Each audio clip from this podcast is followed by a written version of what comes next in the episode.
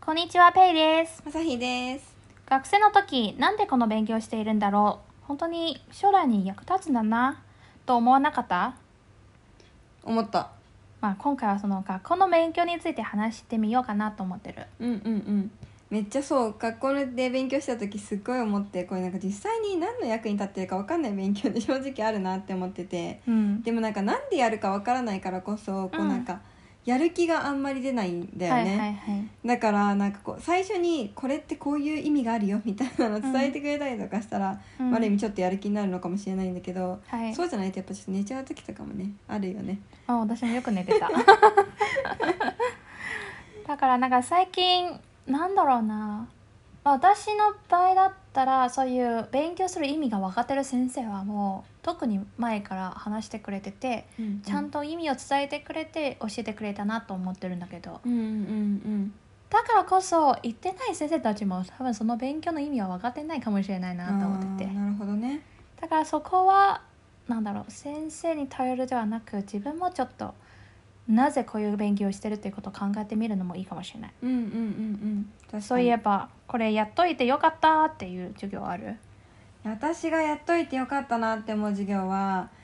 うん授業っていうか、まあ、一番印象に残ってる授業はアメリカの大学で受けた授業なんだけどなんかそのクラスって一個も座学をしないの、うんほんと3ヶ月間あるんだけどん全く座学の授業をしなくて毎回ワークショップ形式うんでなんかこう親睦を深めようみたいなやつをやっててうんで特に一番印象に残ってるのがうんなんかそれぞれが緑とか黄色とかのカードを渡されてそこになんかルールがちょっと書いてあるのうんなんかあなたは黄色のカードを持ってる人と口を聞いちゃダメとかうんうんなんかあなたとにかく頑張って緑のカードを集めようとしてくださいみたいななんかいろいろルールが書いてあってうんでゲームをしていくんだよねで普通にこうみんなゲームのルールに従っていろいろと遊んでてうんゲームが終わった後に先生が「これどう思った?」みたいなのを感想をいろいろと聞いててうんで実はなんかそのカードゲームってうんそれぞれの国の文化の違いを表していて、うんまあ、なんか他の国の人うんとコミュニケーションって取ることできないよねだから口利かないようにっていうふうに書いてたんだよとか、うんう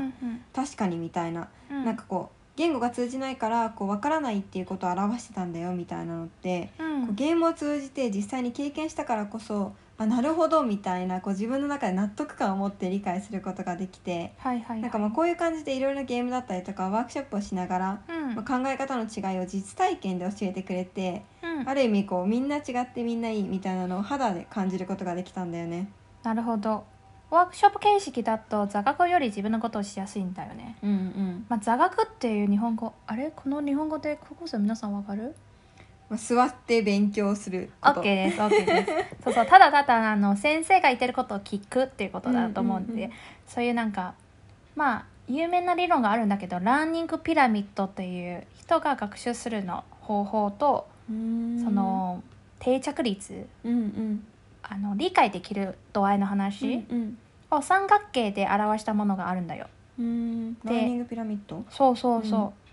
座って聞くだけの授業座学形式のやつだったら5%しか理解できないらしいんであそうまなあんだ理解できないとかあの後々自分のものになるのがそのうちの5%しかないんでうん。その定着度で言うとまあ一番少ないのは座学ででその後は自分で読書したりもしくは音声や動画で学ぶうんの方がもっと定着率が高くなる。うん。へえだ。から最近なんか多分高校の中にもいろいろその動画とか音声を使って授業してる学校も増えてるらしいんだよ、ん。でその上に実演を見るもしくはグループディスカッションをする、あとなんか朝のように体験をさせるワークショップだったり、うんうん。そのあのーまあ自分の寛容度が増えるたびに定着率も増えるうん。で一番いいのは教えるらしいあ、そうなんだ。うん、人に教えることで一番理解とか理解深まるし定着率が高いって言われてるへえ。でまあそのラーニングピラミッドっていうことは分かりにくいかもしれないのでとか自分もちゃんと説明してるのがしないから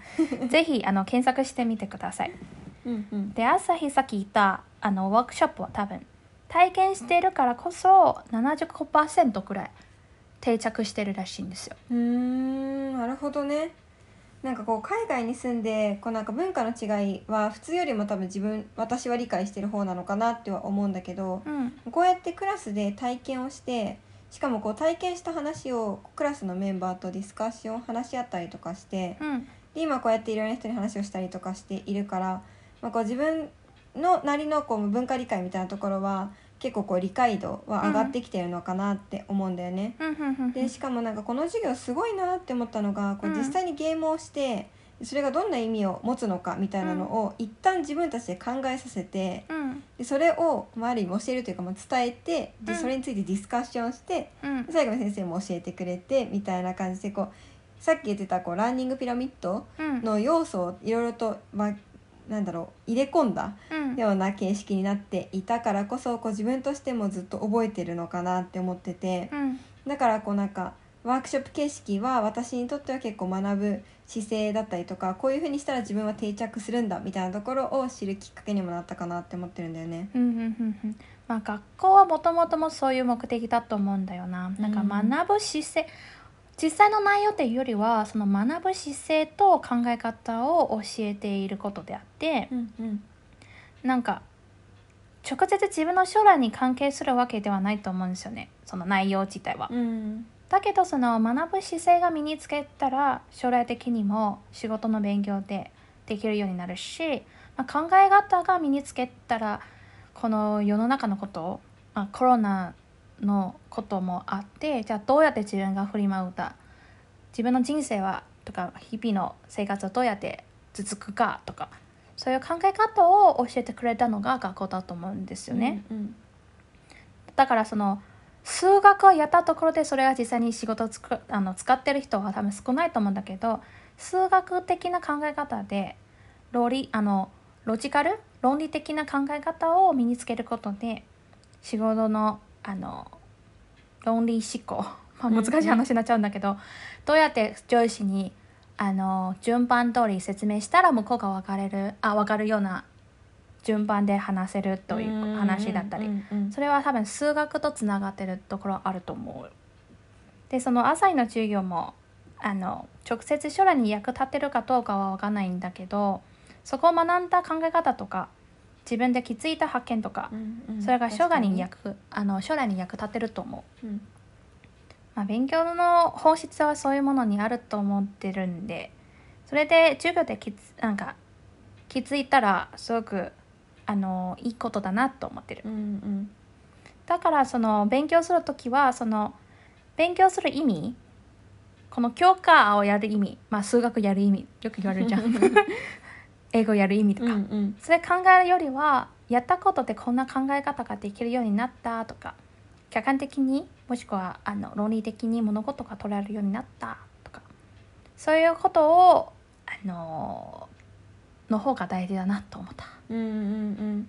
私なんか中田敦彦っていうお笑い芸人の YouTube 大学っていうあの YouTube があるんだけどそれがすっごい大好きで、うんそこでなんかこう神社の歴史とか教えてくれてるの。うんで今まで自分はこうなんか神社ってその辺にいっぱいあるしなんかその歴史のこと考えたこともあんまりなかったし歴史の授業も結構寝たりとかしちゃってたんだけど、なんかその YouTube 大学はこ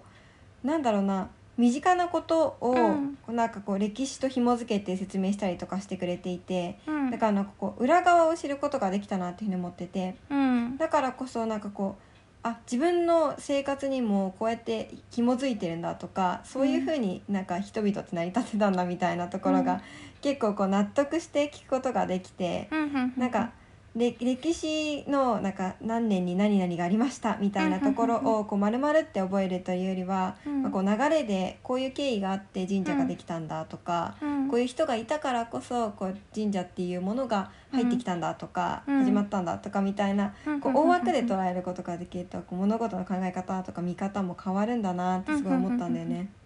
まあ、歴史を勉強することはもともともあの過去の悪い経験をもう一回繰り返さないようにするっていうことが大事だと思うんだよ、だから今回もコロナというなんか大きな危機とか、うん大きな事件がある時にみんな100年前の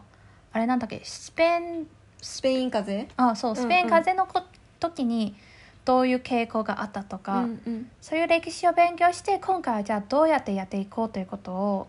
あの研究してたじゃない、うんニュースとかで確にねだからそれが歴史の意味だと思ってて、うんうんまあ実際にあの今の学校教育は受験とつながってるところが多いからうん難しいと思うんだけど、まあ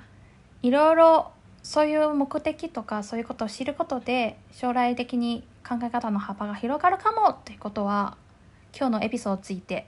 思ってほしいな。うんうんうんうんそうだねなんかこう大枠で捉えるみたいなところを私も高校の時に知れてたらとかあとなんかこういうふうにこう将来的に意味はないかもしれないけどこんな考え方として学べるよみたいなところがうんもっと前から知ってたら私ももしかしたら授業とかねなかったのかもしれないよね。いやーいややっぱり寝てたと思うよだ寝 てっ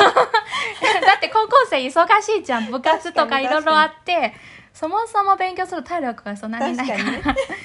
相変わらず寝てると思うけどでももうちょっとなんかあの意識変わ るかもしれないよねうんうんうん確かにね。うん、み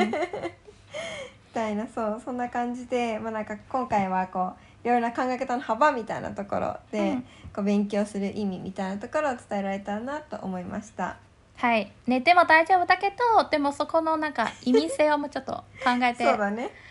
ください じゃあ今日は以上になりますか、はいではこれからもよろしくお願いしおます願いします